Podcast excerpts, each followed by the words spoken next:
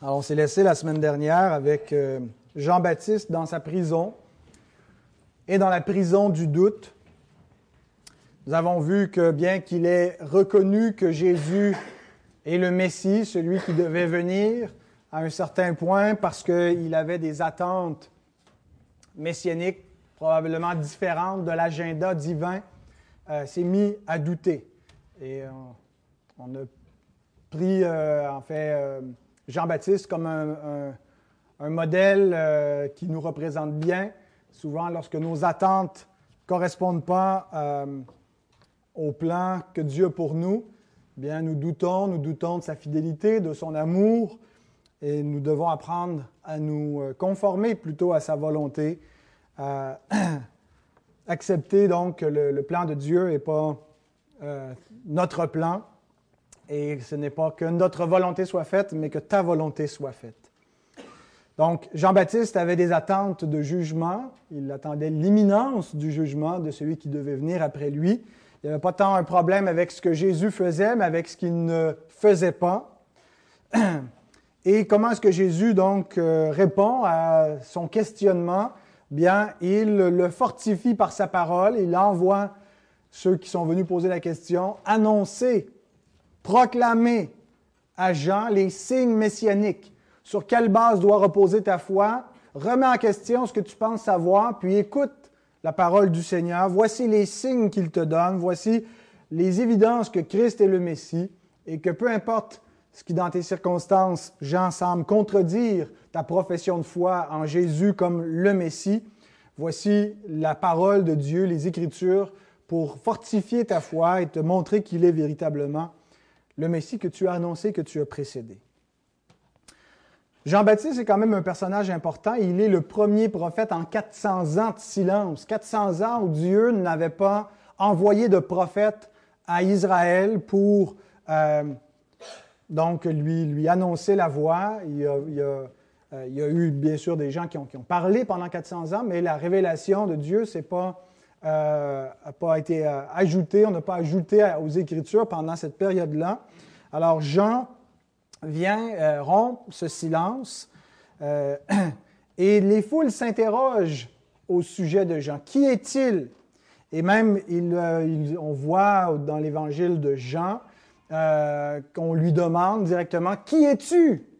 Est-ce que tu es Élie? Est-ce que tu es le Christ? Euh, et il dit de lui-même, je suis la voix euh, qui crie dans le désert. Référence à la prophétie d'Ésaïe 40, donc qui allait euh, envoyer un messager devant le Messie. Même après la mort de Jean-Baptiste, les gens continuent à se questionner. On voit entre autres Hérode qui entend dire tout ce que Jésus accomplit, puis dit c'est Jean-Baptiste qui est revenu des morts, et c'est pour ça qu'il se produit toutes sortes de miracles au travers de lui. Donc, il y a des questionnements. On voit par les textes du Nouveau Testament que euh, les gens n'étaient pas au fait de qui était Jean-Baptiste, comprenaient pas exactement bien euh, sa mission. Certains donc avaient cru son message, mais beaucoup euh, se questionnaient. Alors si Jean se questionne, on peut imaginer que les, les foules aussi se questionnaient. Alors Jésus, dans le message d'aujourd'hui, les interroge. Et en même temps qu'il interroge les foules, va les enseigner sur Jean, la signification de Jean, et euh, de quelle façon est-ce que euh, cela nous enseigne sur Christ lui-même? Alors je vous invite à vous lever pour que nous lisions ensemble la parole de Dieu, Matthieu 11. Et la portion de ce matin, c'est les versets 7 à 15. Les versets 1 à 6, c'est euh, Jean qui se questionne sur Jésus. Versets 7 à 15, c'est Jésus qui enseigne l'opinion de Jésus par rapport à Jean. Et 16 à 19, c'est les foules par rapport à Jean et Jésus. Donc, lisons cette portion du milieu, 7 à 15. Comme il s'en allait, Jésus se mit à dire à la foule au sujet de Jean, Qu'êtes-vous allé voir au désert? Un roseau agité par le vent? Mais qu'êtes-vous allé voir? Un homme vêtu d'habits précieux? Voici ceux qui portent des habits précieux sont dans les maisons des rois. Qu'êtes-vous donc allé voir? Un prophète? Oui, vous dis-je, et plus qu'un prophète, car c'est celui dont il est écrit, Voici, j'envoie mon messager devant ta face pour préparer ton chemin devant toi. Je vous le dis en vérité, parmi ceux qui sont nés de femmes, il n'en a point paru de plus grand que Jean-Baptiste. Cependant, le plus petit dans le royaume des cieux est plus grand que lui. Depuis le temps de Jean-Baptiste jusqu'à présent, le royaume des cieux est forcé, et ce sont les violents qui s'en emparent. Car tous les prophètes et la loi ont prophétisé jusqu'à Jean. Et si vous voulez le comprendre, c'est lui qui est l'Élie qui devait venir. Que celui qui a des oreilles pour entendre, entende. Prions. Seigneur, nous t'implorons de venir au secours de nos faiblesses, notre faiblesse de rester attentif à ta parole, notre faiblesse pour comprendre cette parole, nos idées préconçues, Seigneur, et tout ce qui euh, nous empêche de contempler ta gloire. Nous voulons que toute pensée soit ramenée captive à l'obéissance de Christ, que tout ce qui s'élève, toutes les forteresses dans nos cœurs encore pécheurs, en lutte avec le péché rémanent, tout ce qui s'élève contre ta connaissance, tout ce qui s'oppose à toi puisse être réduit à néant par ta puissance, Seigneur, par la puissance de ton esprit, la conviction que produisent les Écritures. Nous voulons ressortir d'ici ce matin grandi, grandi dans notre connaissance de ta parole, dans notre amour pour toi. On vient au secours de notre faiblesse, Seigneur, parce que nos cœurs se lassent facilement, que nous soyons pas seulement des auditeurs qui viennent semaine après semaine euh, écouter ta parole sans plus, Seigneur, mais que nous soyons des auditeurs euh, attentifs, actifs dans notre écoute et dans notre obéissance. de nous des cœurs renouvelés sans cesse, qui désirent, qui ont faim et soif de te connaître, de t'entendre, de te contempler, Seigneur. Mais si tu nous laisses à nous-mêmes, si tu nous livres à nos cœurs éprouvés, Seigneur, nous nous endurcissons, nous nous lassons. Mais nous avons besoin de ton secours, nous avons besoin de ta grâce, et nous l'implorons au nom de Jésus-Christ. Amen. Merci, vous pouvez vous rasseoir.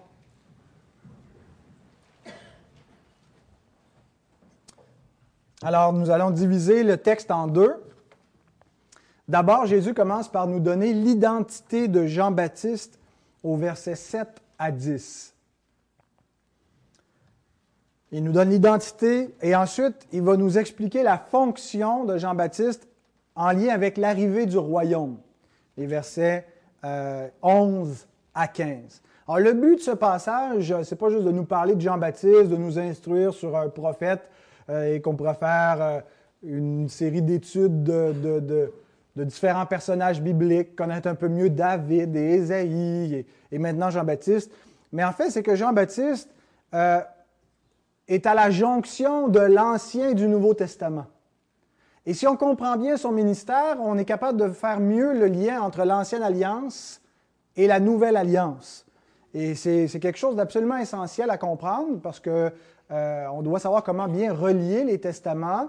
Et, et, si on comprend bien donc la fonction de Jean, on comprend aussi qu'est-ce qui change, qu'est-ce qui continue avec l'arrivée du Christ. Parce qu'on croit qu'il y a une continuité dans la Bible, mais en même temps, il y a une discontinuité, il y a une rupture d'un passage euh, d'un testament à l'autre. Et donc, je ne dis pas que vous allez tout saisir ce matin de la, théologie des alliances, mais si on peut comprendre ce petit bout de ce que Jean vient faire et de comment donc il, occupe cette jonction particulière par l'enseignement que Christ nous apporte, bien, euh, ça, sera, ça sera ça de prix. Hein. Alors, l'identité de Jean-Baptiste, 7 euh, à 10, euh, et je redivise donc ce point en deux. D'abord, Jésus, en nous présentant l'identité de Jean-Baptiste, commence par nous poser des questions. Et ces questions ont pour but de nous dire ce que Jean n'est pas. C'est des questions qui attendent une réponse négative. Donc, il commence par des questions pour nous dire ce qu'il n'est pas. Et deuxièmement, il fait des affirmations dans lesquelles il nous dit ce que Jean est. Donc, question, ce que Jean n'est pas, affirmation, ce que Jean est. Donc, allons-y avec ça. Les questions de Jésus, ce que Jean n'était pas. Il dit, là, les foules sont allées au désert, et on a vu cela, on a vu ça dans Matthieu 3. Les foules qui se dirigent au désert, c'était quand même euh, particulier. Il ne prêchait pas dans les villes, dans les villages, mais il, était la voix de celui qui crie dans le désert. Et les foules se rendaient à lui entendre ce que Jean disait et se faire baptiser parce qu'il était près du Jourdain, bien qu'il semble avoir s'être déplacé en cours de route. Quel genre de prédicateur était Jean? C'est un petit peu la question que Jésus pose en nous posant des questions. et il nous dit deux choses que Jean n'était pas un roseau agité par le vent. Qu'est-ce que vous allez voir? Est-ce que vous allez voir un roseau agité par le vent? C'est quoi un roseau? Ah, j'ai regardé dans, le dictionnaire, mais l'expression roseau rassemble euh, un, ensemble de plantes euh, qui poussent dans, des milieux humides. Euh, donc, c'est un terme assez général. Et parfois, donc, dans la Bible, le mot roseau désigne comme un bambou, donc une espèce de verge qui pouvait servir à mesurer. On le voit, euh, qui, Jean qui reçoit un roseau pour mesurer euh, le, temple dans, la vision qu'il a de l'Apocalypse, dans l'Apocalypse 1.11. Alors, mais il y avait aussi euh, comme plante qui était désignée ce qu'on appelle ici au Québec une quenouille. Hein. Donc, vous savez, là, c'est ces espèces de longues tiges avec un bout poilu. Là. donc, il semble donc que c'est de ça que Jésus nous parle ici. Et l'image, en fait, de la quenouille, c'est quelque chose qui est facilement agité par le vent. Hein. Ce n'est pas quelque chose qui est ferme. Le vent souffle, elle bouge, elle est dans l'eau, le courant de l'eau la fait bouger également. Jean n'était pas un prédicateur qui suivait le vent. C'est ce que l'image veut nous dire. Hein. Il n'y allait pas simplement où le vent pousse. Qu'est-ce que la foule veut entendre? Où est-ce que le vent souffle en ce moment? Et il y a des gens qui sont comme ça. Il y a des, il y a des discoureurs dans la société, qu'ils soient dans le monde chrétien ou, non, qui vont là où le vent souffle. Qu'est-ce que la population a envie d'entendre? Quelle est la mode? Quelle est la tendance? Euh, quel genre de discours est acceptable aujourd'hui? Et donc, ce sont des roseaux agités par le vent. Hein, des quenouilles qui se laissent balayer par le vent. Le vent souffle là, ben, on penche de ce côté-là. Ah, le vent change de direction, ben, on penche de l'autre côté. Jésus dit, Jean n'était pas un, prédicateur de, cette nature-là. Et nous ne devrions pas, nous non plus, être des prédicateurs, des, ambassadeurs de Christ de, de cette façon-là. On ne devrait pas aller là où le vent souffle, se laisser, parce que les vents soufflent dans toutes sortes de directions. Ne changeons pas notre théologie, ne changeons pas notre, notre, discours à mesure que la mentalité, les époques changent. C'est pas d'avoir aucune euh, capacité de, de s'adapter, de se faire tout à tous, parce que la Bible nous dit aussi de se faire tout à tous, mais sans jamais compromettre le message, sans jamais changer le discours.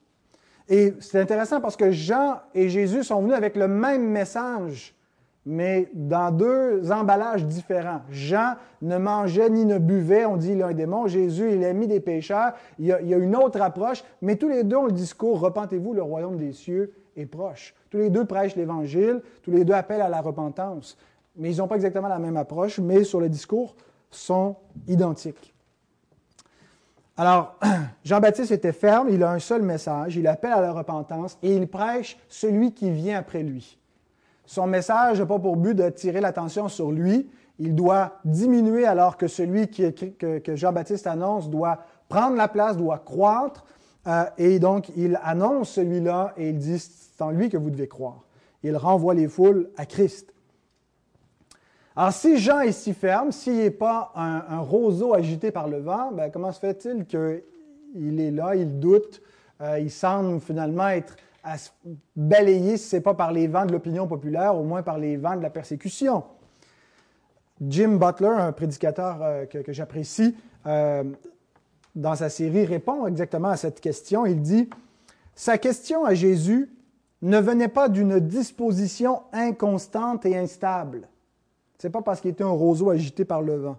Il n'était pas faible et n'était pas influencé par l'opinion publique, mais il avait besoin d'un rappel de l'agenda messianique, ce que le Seigneur lui a gracieusement offert. Et nous avons, nous aussi, besoin hein, de, la parole divine pour nous, nous euh, nous euh, euh, remettre au diapason hein, et, nous affermir. Donc, nous avons ces moyens de grâce et le ministère de la parole pour nous garder semaine après semaine. Deuxième chose que Jean n'était pas, un homme vêtu d'habits précieux. On le sait, Jean-Baptiste avait des goûts qui laissait à désirer au niveau vestimentaire, hein, sans parler de ses goûts euh, alimentaires. Mais il y avait plutôt le look prophète Élie. Euh, vêtements de poils de chameau, ceinture de cuir autour de la taille. C'était euh, de base. Mais donc, c'était en fait son accoutrement. Si vous faites une recherche dans vos, concordances, vêtements de poils et ceintures de cuir, il y a deux occurrences, c'est Jean-Baptiste et c'est Élie. En fait, son, accoutrement l'identifiait clairement au prophète Élie. Et euh, euh, Jésus ajoute, en fait, il précise que ceux qui portent des habits précieux sont dans les maisons des rois. Donc, ce n'était pas le cas de Jean-Baptiste, quoiqu'en ce moment où Jésus parle, il est dans la maison d'un roi. Pas tout à fait dans la maison, là, pas dans le salon, mais dans le donjon du roi Hérode. Et probablement qu'il y a une sorte d'allusion à cela. Euh, ceux qui sont dans les maisons des rois, les prophètes qui sont vêtus en habits précieux, hein, qui ont des, des, sandales moulées à leurs pieds, qui sont, qui sont confortables et qui mènent une existence confortable, c'est parce qu'ils sont auprès d'un roi, puis lui disent qu'est-ce que le roi veut entendre. Ils ne sont pas là pour, euh, pour confronter, pour, euh, mais plutôt pour, pour, pour flatter le roi, pour lui donner un discours qu'il désire entendre, flatter ses oreilles. Donc, euh, Jean-Baptiste n'était pas un homme de ce type-là.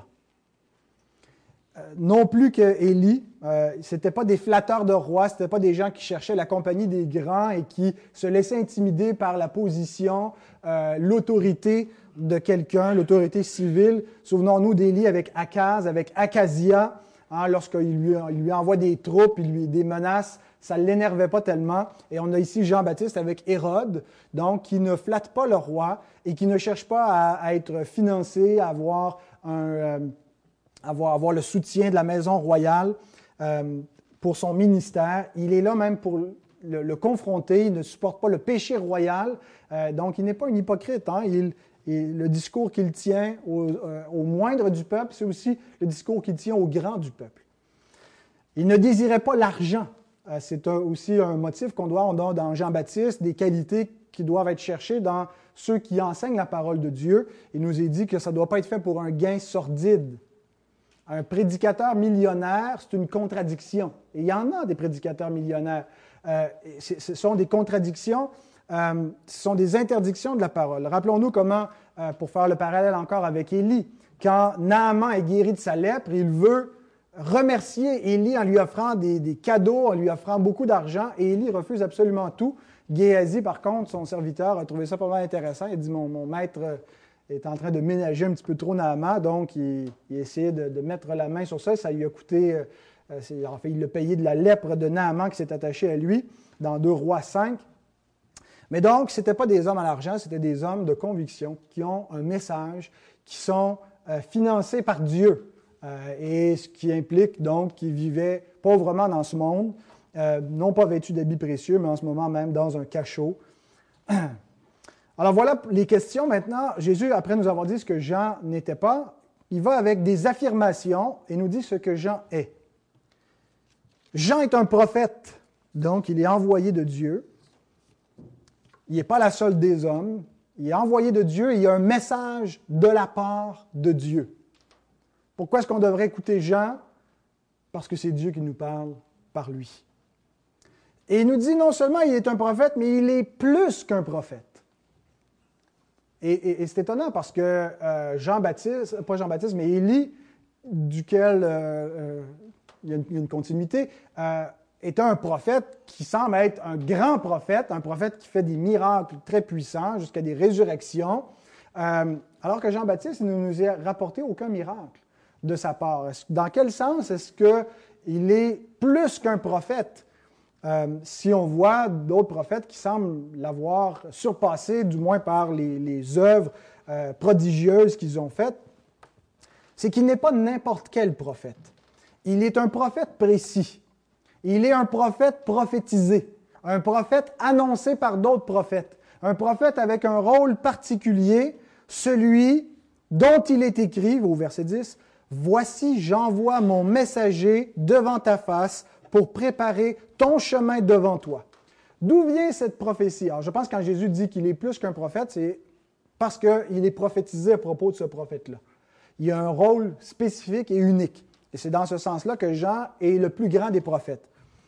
Donc, d'où vient cette prophétie que Jésus cite?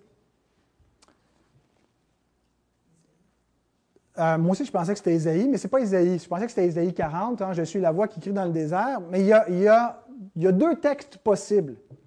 Euh, et donc, les spécialistes, euh, il y en a qui pensent que c'est plutôt un texte, plutôt un autre texte. Moi, je pense que c'est les deux textes. Il y a d'autres spécialistes, je ne suis pas un spécialiste, mais il y en a qui pensent aussi que c'est les deux textes qui, qui, forment une seule prophétie. Deux textes très, très éloignés. Il y en a un qui est dans l'Exode, puis l'autre qui est dans le livre de Malachie, le dernier livre de la Bible. Et euh, suivez bien parce que je pense que c'est intéressant de comprendre comment ces deux textes sont combinés pour faire une seule prophétie concernant Jean. Le premier texte, donc, euh, même si euh, chronologiquement il arrive à la fin de l'Ancien Testament, je pense que c'est la prophétie directe. C'est le texte que, Jésus semble citer le plus directement, c'est Malachie 3 au verset 1. Mais il y a une différence avec le texte de Malachie et la citation que Jésus en fait dans, Matthieu 11 au verset 10. Malachie 3, 1 nous dit, Voici, j'enverrai mon messager, il préparera le chemin devant moi. C'est pas ça qu'on a dans Matthieu. On a, Voici, j'envoie mon messager devant ta face pour préparer ton chemin devant toi. On a la première personne du singulier dans Malachie, puis on a la deuxième personne du singulier dans Matthieu quand la prophétie semble s'accomplir. Donc, certains ont dit non, donc ce n'est pas ce texte-là, il faut en trouver un autre. Mais je pense qu'il faut comprendre la théologie trinitaire pour accepter ce texte-là. Devant moi et devant toi, c'est Yahvé ou c'est le Messie? Et effectivement, j'entends, on peut dire oui aux deux parce que Yahvé, c'est le Messie. Et le Messie, c'est Yahvé. Le Messie, c'est Yahvé qui envoie Yahvé. Yahvé envoie s'envoie lui-même. Et on comprend à la lumière des Écritures du Nouveau Testament qu'en Dieu, ben, ils sont trois. Il n'y a pas trois dieux, il y a un Dieu, mais le, le Fils est envoyé du Père. Et voir le Fils et voir le Père, ils ne font qu'un seul Dieu. Et donc, la prophétie dit qu'il euh, est envoyé donc devant lui, devant l'Éternel, le messager qui est Jean-Baptiste, et, ça nous rappelle aussi, euh, pour faire un rapprochement d'Ésaïe 40, donc, qui a été mentionné au verset Ésaïe 43, une voix crie dans, dans le désert, préparez au désert le chemin de l'Éternel. Donc c'est l'Éternel qui doit venir. Il y a une voix qui crie dans le désert pour préparer le chemin de l'Éternel. L'Éternel envoie son messager et il envoie son Messie. Il s'envoie lui-même. Donc, la prophétie de Malachie est très intéressante sur cet angle-là. Elle est intéressante aussi parce qu'il faut la rapprocher du dernier texte de l'Ancien Testament. Malachie, le dernier prophète, et il est dans la période euh, du retour de l'exil. Il est chronologiquement un des derniers prophètes euh, contemporains de Zacharie, probablement. Euh, mais donc, il est placé dans notre canon comme le dernier livre de l'Ancien Testament. Et la dernière parole de Malachie concerne Jean-Baptiste. Voici, Malachie 4, 5 et 6, dans certaines versions, c'est au chapitre 3, c'est juste que le chapitre 3 est plus long. Je vous enverrai Élie, le prophète, avant que, les jours de que le jour de l'Éternel arrive. C'est pour ça que Jean-Baptiste attendait le jour du jugement, parce qu'il vient comme avant le jour de l'Éternel, qui est le jour du jugement final.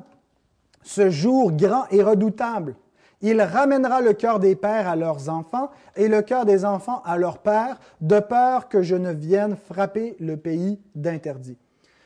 Voyez, euh, euh, Jean-Baptiste est annoncé par l'annonce d'Élie. Euh, ce texte est cité dans les récits de la Nativité dans Luc et appliqué à Jean-Baptiste. C'est sa mission, celle de précéder le jour de l'Éternel pour appeler le peuple à la, repentance, ramener le cœur des pères aux fils. Ça semble être un, idiome de l'hébreu particulier pour euh, parler de la repentance. Donc, quand il ramène les cœurs des pères, c'est qu'il les ramène dans le droit chemin, il appelle le peuple à la repentance. Et c'est le, travail donc de Jean-Baptiste euh, qui est annoncé comme l'Élie, qui doit précéder le royaume et le jour de l'Éternel. Maintenant, le deuxième texte duquel on peut rapprocher cela est, bien en arrière, c'est dans Exode 23. au verset 20. Donc, le, texte de Malachie, ça semble être une prophétie directe, tandis que celui d'Exode semble plutôt être une typologie indirecte. Exode 23, 20, Voici, j'envoie un ange devant toi pour te protéger en chemin et pour te faire arriver au lieu que j'ai préparé. C'est Dieu, l'Éternel, qui parle à Moïse et qui lui promet qu'il ne l'envoie pas seul pour diriger le peuple d'Israël en terre promise, mais qu'il envoie l'ange de l'Éternel devant lui. Et vous voyez ici maintenant la formule est à la troisième personne, je l'envoie devant toi, et, les, deux versets se ressemblent beaucoup. Mais je pense que la, façon que Jésus le cite, il y a une combinaison de ces deux versets-là, et voici là où, euh, comment expliquer le lien entre ces deux textes de l'Ancien Testament? Je cite Grant Osborne, qui explique comment. Il dit, Comme Dieu envoya l'ange pour guider son peuple en Canaan, Jésus envoie Jean pour préparer l'entrée dans le royaume promis. L'entrée en Canaan, c'était quoi sinon qu'une figure de l'entrée dans le repos de Dieu, dans le royaume de Dieu, dans cet accomplissement final et ultime qui est le paradis, qui est la vie éternelle. Et donc, la, typologie de l'Ancien Testament avec l'ange qui s'en va un peu comme un messager, qui va ouvrir la voie, qui va diriger le peuple, bien, euh, est récupérée par l'accomplissement eschatologique de cette réalité-là. Jean-Baptiste étant le prophète qui va diriger le peuple jusqu'à la terre promise, jusqu'au royaume, jusqu'à l'entrée, donc, il est le héros qui précède le grand roi et qui précède le royaume et qui précède le jour du jugement final, qui précède l'entrée dans le royaume final de Dieu. Alors c'est pour ça que Jean interprétait quelque part sa mission comme c'est la fin du monde. Je suis le dernier prophète, repentez-vous, Dieu m'envoie, celui qui vient après moi va amener un jugement de feu. Et Jésus semble accepter ce lien. Euh, le lien que je viens de vous faire, je pense que Jésus l'accepte. parce qu'il montre dans le reste du passage que Jean-Baptiste est celui qui a conduit jusqu'au royaume. Et, il y a un parallèle entre Jean-Baptiste et Moïse et Josué et Jésus. Hein, Jean-Baptiste, Moïse qui vont jusqu'au royaume, jusqu'à la terre promise, mais n'entrent pas. Et c'est le successeur D'ailleurs, Josué et, Jésus ont le même nom. en français, ça ne sonne pas pareil, mais c'est Yeshua dans les deux cas. Donc, Jésus, c'est le Josué de la Nouvelle Alliance qui va faire entrer le peuple dans la terre promise. Ce qui nous amène au deuxième point, Jean-Baptiste et le royaume des cieux. Relisons les versets 11 à 15 parce que c'est quand même des versets difficiles. Je vous le dis en vérité, parmi ceux qui sont nés de femmes, il n'en a point paru de plus grand que Jean-Baptiste. Cependant, le plus petit dans le royaume des cieux est plus grand que lui. Depuis le temps de Jean-Baptiste jusqu'à présent, le royaume des cieux est forcé, et ce sont les violents qui s'en emparent, car tous les prophètes et la loi ont prophétisé jusqu'à Jean. Et si vous voulez le comprendre, c'est lui qui est l'Élie qui devait venir, que celui qui a des oreilles pour entendre, entende. Alors, on va y aller verset par verset, pas trop vite, pour euh, comprendre ce que Jésus nous dit. Verset 11. Je pense que le verset 11 nous donne une comparaison, non pas tant entre des individus, Jean et la plus petite personne du royaume des cieux, mais plutôt entre deux airs. Deux airs, E, accent grave, R, E. S, parce qu'il y en a deux. Euh, deux temps, deux époques, deux dispensations. Donc, la grandeur de Jean-Baptiste, quand il dit qu'il n'y en a pas eu de plus grands qui sont nés de femmes, je pense, euh, s'explique par ce qu'on a dit juste avant, c'est celui qui doit, il est le grand prophète qui doit préparer le chemin à Yahvé, l'éternel des armées. Il est celui qui précède le Messie. Il occupe un rôle unique, une fonction qui est annoncée d'avance, qui est prophétisée. Il est le héros du roi. Et donc, c'est de cette façon-là que Jésus dit, donc, il est le plus grand non pas par sa vertu intrinsèque, quoique il semble être un homme très vertueux, euh, mais il, était un pécheur euh, qui avait besoin d'être sauvé par grâce également. Et donc, quand Jésus parle de sa grandeur, je pense que c'est surtout lié à son rôle. Parce que quand il parle de sa petitesse, c'est également lié à son rôle. Et donc, comment expliquons-nous euh, s'il est si grand et il occupe une telle place d'importance, qu'il soit plus petit que le plus petit dans le royaume des cieux? Il y a différentes explications, vous vous en doutez bien. Euh, je les énumère rapidement. D'abord, certains pères de l'Église euh, considéraient que le plus petit dans le royaume, Jésus parlait de lui-même. Il dit, bon, moi et mon cousin Jean, parce que c'est son cousin, Jean est plus vieux que moi, bien sûr, c'est le plus grand des prophètes, mais il est plus petit que le plus jeune des deux, qui est moi, Jésus, euh, parce que euh, moi, j'occupe la plus grande position dans le royaume. Donc, le plus petit des deux, ce n'est pas nécessairement le plus petit de tout le royaume de Dieu, mais c'est le plus petit entre Jean et Jésus, parce que Jésus était plus jeune que Jean. Et donc, ce serait une comparaison entre les deux pour dire, malgré la grandeur, et Jean est le plus grand des hommes qui a existé sur la terre, le plus grand des hommes est plus petit que le plus jeune de nous deux. Je suis plus jeune que lui, mais je suis supérieur à lui. Vous avez l'air sceptique. je, le suis aussi. Euh, une autre explication, c'est celle du, dispensationalisme, mais euh, la vieille école, qui disait, bon, ben, il faut séparer Israël et l'Église. Euh, Jean appartient à Israël, il n'entre pas dans le royaume, ils ont deux destinées eschatologiques ultimes. leur destinée, c'est pas d'être l'épouse du Christ. Jean ne fait pas partie du peuple qui est l'épouse du Christ. Euh, mais euh, c'est une position qui est intenable quand on, prend euh, plein d'autres textes qui nous parlent qu'il y a un seul peuple de Dieu. Il faut faire des pirouettes exégétiques pour pouvoir accepter cela, cette séparation-là, qu'on les sépare, Israël et l'Église, jusqu'à un certain point dans l'histoire de la rédemption, mais qu'on sépare deux peuples de Dieu à la fin dans le, le plan du salut, ça ne tient pas. Il y a une, interprétation futuriste, c'est-à-dire que certains pensent que Jésus ici ne parle pas du royaume comme étant inauguré maintenant, mais comme le royaume final, le royaume à la résurrection finale, et que Jean, malgré toute sa grandeur et tout ce qu'il a pu comprendre et tout ce qu'il a pu vivre, euh, d'être le grand héros envoyé devant l'Éternel des armées, eh bien, euh, le moindre de celui qui sera dans le royaume à la résurrection finale est infiniment plus grand que Jean-Baptiste. Euh, ce qui est, euh, possible comme, interprétation, sauf que dans l'évangile de Matthieu, le royaume est présenté comme une réalité présente.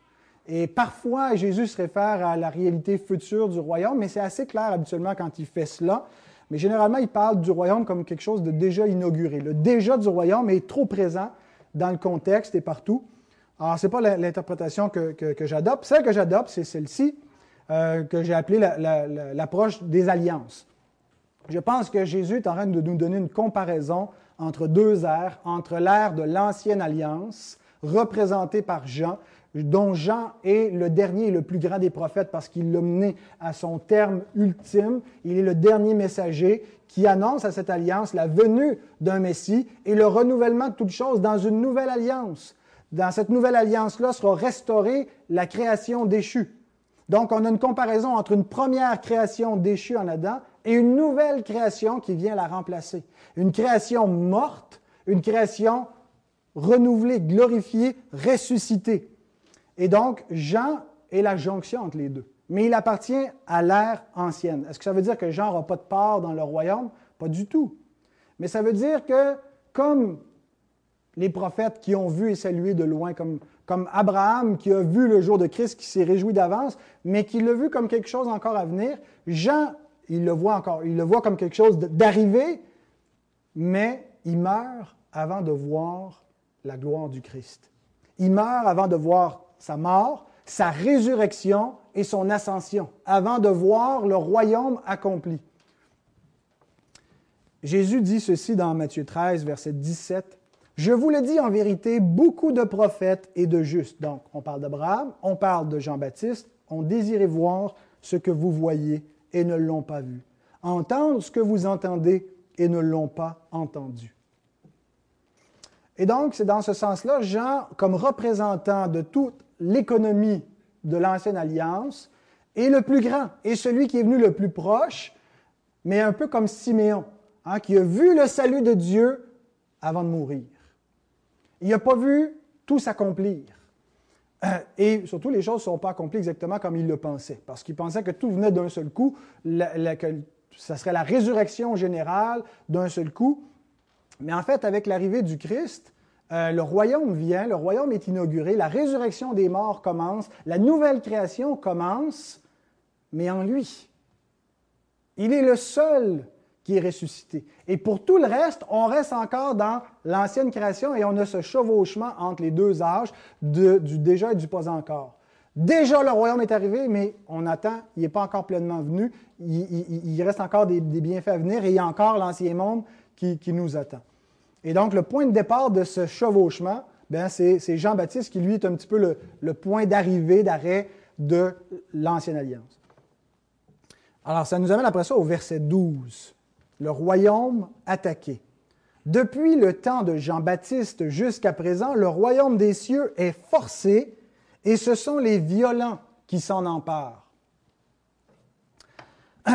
Encore là, euh, plusieurs interprétations euh, qui dépendent en fait de deux mots dans le texte, deux mots qui sont euh, deux mots grecs très, très proches, mais ça ne ressort pas en français, le mot forcé et le mot violent, les violents, qui est le verbe biazo et le mot biastes. Alors, vous voyez la racine commune.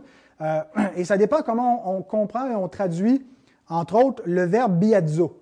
Si on le traduit comme un passif, donc c'est euh, comme ça qui est traduit dans Louis II, le royaume des cieux est forcé, est soumis à la violence, est attaqué. Il subit donc l'action qui est mentionnée, faire violence. Mais la voix passive en grec euh, parfois, ce n'est pas des verbes passifs, on appelle ça des verbes déponents, donc sont à la voix active, mais avec une, formulation passive. Et donc, le sens pourrait être plutôt le royaume des cieux est avec force et puissant. Et alors, l'idée, c'est pas tant que le royaume subit la violence, mais qu'il vient avec une, puissance qui s'impose. Et donc, ça peut changer complètement la façon d'interpréter cela. Et aussi, la deuxième partie du verset, ce sont les violents qui s'en emparent. Qui sont-ils? Est-ce que ce sont les disciples qui sont désignés comme de la même façon les gens qui ont ce dynamisme du royaume, qui ont cette puissance-là, qui s'emparent du royaume, ou est-ce que ce sont les adversaires du royaume? Alors, ce qui donne lieu à quatre possibilités d'interprétation, Michel. Alors, soit qu'on interprète les deux, les deux portions du verset positivement, ça donnerait l'interprétation suivante. Le royaume vient avec force, avec puissance, et ce sont les vigoureux qui le possèdent, ceux qui euh, ont cette, cette, foi victorieuse. C'est une possibilité. Soit que la première portion est négative, la deuxième est positive, ce qui voudrait dire le royaume est attaqué et, soumis à la violence, le royaume de Dieu, mais ce sont les vigoureux, donc, qui vont en prendre possession. Soit que c'est l'inverse, c'est la première partie est positive, la deuxième partie est négative. Le royaume vient avec force, avec puissance, mais il est attaqué par les adversaires. Et donc, quand, on lit euh, ce sont les violents qui s'en emparent, il faut comprendre s'en emparer comme ils, cherchent à le, percer, ils cherchent à, le siéger, à s'y opposer. Donc, ce n'est pas tant qu'ils euh, sont les héritiers du royaume que, euh, comme quand le, texte parallèle dans Luc 16, 16, ça dit ce sont les, les violents qui cherchent à y entrer c'est pas qu'ils cherchent à y entrer pour y vivre, mais à y entrer pour piller, pour, pour détruire le royaume. C'est dans ce sens-là, comme s'il y, a une forteresse qui est gardée et les ennemis sont dehors et ils cherchent à entrer dans le camp pour le détruire. Alors c'est dans ce sens-là qu'il faut comprendre les violences en empare si le deuxième membre est exprimé négativement. Ou soit que tout est négatif, le royaume des cieux est attaqué et il est attaqué par les violents. Et le contexte du chapitre 10, où on a parlé beaucoup de persécution, du chapitre 11, où il y en est encore question des adversaires, des opposants au royaume, me porte à croire l'option numéro 4. J'entends que ça pourrait être peut-être la 3, la 1 aussi possible, je, suis moins favorable à la 2, euh, mais je suis plutôt tendance à croire que c'est l'option numéro 4, que tout est présenté plutôt négativement ici, que le royaume est attaqué, que le verbe est au passif, qu'il subit la violence, de qui? Des adversaires du royaume. Les chefs religieux, euh, le chef, le roi de la nation, Hérode, euh, et, le contexte, c'est qu'on a l'attente des foules. Que le royaume, quand le royaume va venir, c'est la fin de la violence, c'est la fin des ennemis, c'est la destruction des adversaires contre Dieu. Et Jésus est en train de renverser cette compréhension du royaume messianique en leur disant, oui, le royaume de Dieu vient, Il vient dans le monde. Il est déjà là. Il est annoncé. Il est entré et, il va s'accomplir parce que le jugement va avoir lieu et, la résurrection va commencer. Mais il vient présentement avec de l'opposition. Et ça nous rappelle ce que les apôtres nous enseignent, que c'est par beaucoup de tribulations qu'il nous faut entrer dans le royaume des cieux. Que malgré que le royaume des cieux est venu, que toute opposition, toute hostilité n'a pas cessé, donc que ce, ce royaume est attaqué par un autre royaume, le royaume des ténèbres. Alors Jésus, qui a annoncé le royaume, qui a annoncé le jugement, est pourtant en prison. Un des violents se sont emparés de lui et ils vont bientôt le décapiter. Mais les portes du Hadès ne prévaudront point contre le royaume de Christ. Les portes de la puissance des ténèbres n'arriveront pas à vaincre ce royaume, il va subsister dans le monde. Malgré toute l'opposition. C'est un royaume qui est indestructible. Et c'est ce qu'on voit dans la vision de Daniel, quand hein, dans la, vision de la statue, et puis euh, le, royaume de Dieu qui, est vu comme une pierre qui se détache de la statue, qui brise la statue et qui remplit la terre, qui c'est un royaume indestructible. Même s'il est soumis à la violence, même s'il y a des gens qui, cherchent à l'empêcher de s'établir, qui s'opposent au royaume de Dieu, qui s'opposent à la prédication, qui s'opposent à sa manifestation visible qui est l'Église, ils ne peuvent pas l'empêcher de s'établir. Versets 13 et 14. Jésus revient à Jean-Baptiste et le lien avec le royaume et l'arrivée du royaume. Car tous les prophètes et la loi ont prophétisé jusqu'à Jean. Et si vous voulez le comprendre, c'est lui qui est l'Élie qui devait venir. Donc, l'opposition qu'on voit dans la foule contre Jean-Baptiste, bon, ce n'est pas nécessairement un soulèvement populaire, mais il y a de l'opposition. Il y a des, chefs en particulier qui n'ont pas cru en lui, qui n'ont pas cru son message, qui l'ont rejeté. Et l'opposition qui va aller grandissante contre Christ. Hein, parce que l'attente, c'était s'il est le Messie, tout le monde va le suivre et le royaume va s'établir. Mais ce qu'on va voir, c'est une pente déclinante jusqu'à la croix. Et, donc, Jésus commence à préparer euh, que malgré toute cette opposition-là, euh, qui était susceptible de faire douter, si vous avez une attente que le royaume vient avec triomphe, que le royaume vient avec un roi glorieux qui va renverser les ennemis, et que là, le messager du roi est en prison, bientôt mort, et que le roi va bientôt subir le même sort, bien, euh, ça vous rend sujet à douter de la messianité de Jésus et du message de Jean-Baptiste. Il n'est pas véritablement le prophète, il n'est pas l'Élie qui devait venir, et Jésus n'est pas le roi qu'on attendait. Alors Jésus parle maintenant clairement et il révèle que malgré tout ce que leurs yeux voient et, ce qui paraît une contradiction avec leurs attentes, qu'ils sont clairement dans les temps de la fin. Et il utilise Jean-Baptiste en disant c'est lui qui est l'Élie qui devait venir. Bien sûr, il n'est pas une réincarnation d'Élie, mais il y a des similitudes et c'est dans ce sens-là que Gabriel a prophétisé le, le lien entre Élie et Jean-Baptiste dans Luc 1 verset 17, quand l'ange Gabriel annonce à Zacharie, le père de Jean-Baptiste, la naissance de son fils, il dit, il marchera devant Dieu, et on pourrait même faire le lien, devant Dieu, ce n'est pas juste qu'il est que Dieu aux cieux, mais Dieu fait homme sur terre, il marche devant Dieu venu euh, sur la terre, avec l'esprit et la puissance d'Élie, pour ramener les cœurs des pères vers les enfants et les rebelles à la sagesse des justes afin de préparer au Seigneur un peuple bien disposé. Donc, Jésus dit, comprenez et discernez en quel temps nous sommes. Nous sommes dans un temps d'accomplissement et de transition. Les choses n'arrivent pas comme vous pensiez qu'elles allaient arriver, mais elles arrivent néanmoins. Comprenez que c'est lui qui est l'Élie qui devait venir. Et comprenez que tout ça, tout ce qui l'a précédé, les prophètes et la loi, c'est-à-dire les Écritures, mais tout le système de l'ancienne alliance, représenté par l'expression le prophète et la loi, ont continué jusqu'à Jean. Et donc, on arrive à un temps d'accomplissement, un temps où tout ça va tomber en désuétude parce que l'ombre va faire place à la réalité. Le type va faire place à l'antitype. la typologie va être remplacée par la réalité céleste le roi est là, et donc tout ça a continué jusqu'à Jean.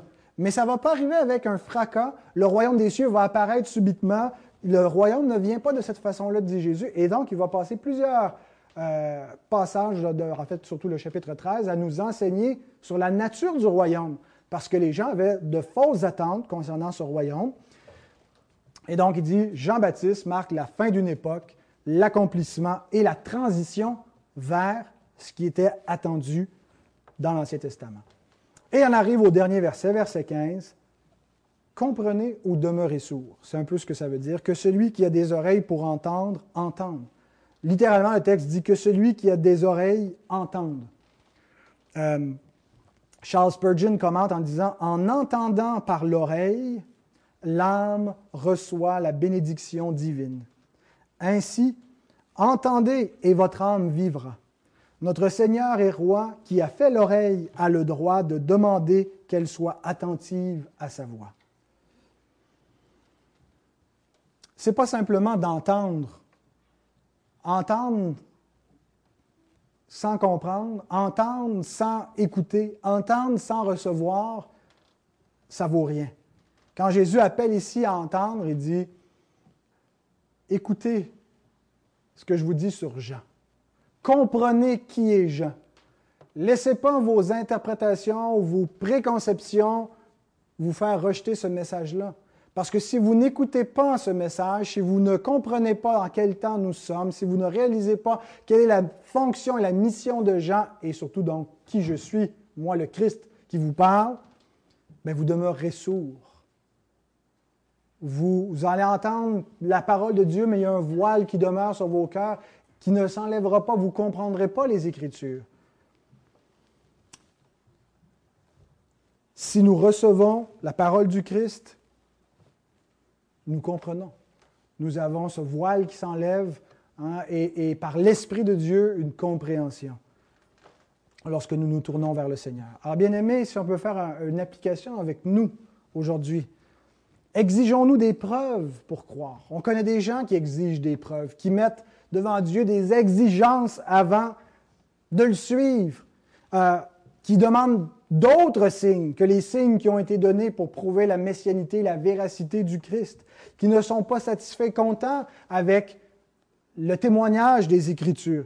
Demandons-nous des bénédictions supplémentaires pour accepter de suivre le Seigneur ou l'absence de persécution, l'absence de, de souffrance, voulons-nous qu'il enlève une croix, exigeons-nous un salut autre que le salut qui est venu pour apporter.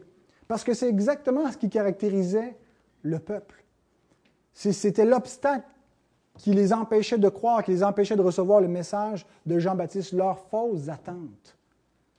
Nous ne devons pas chercher à conformer Dieu à nos attentes, mais nous conformer à sa parole.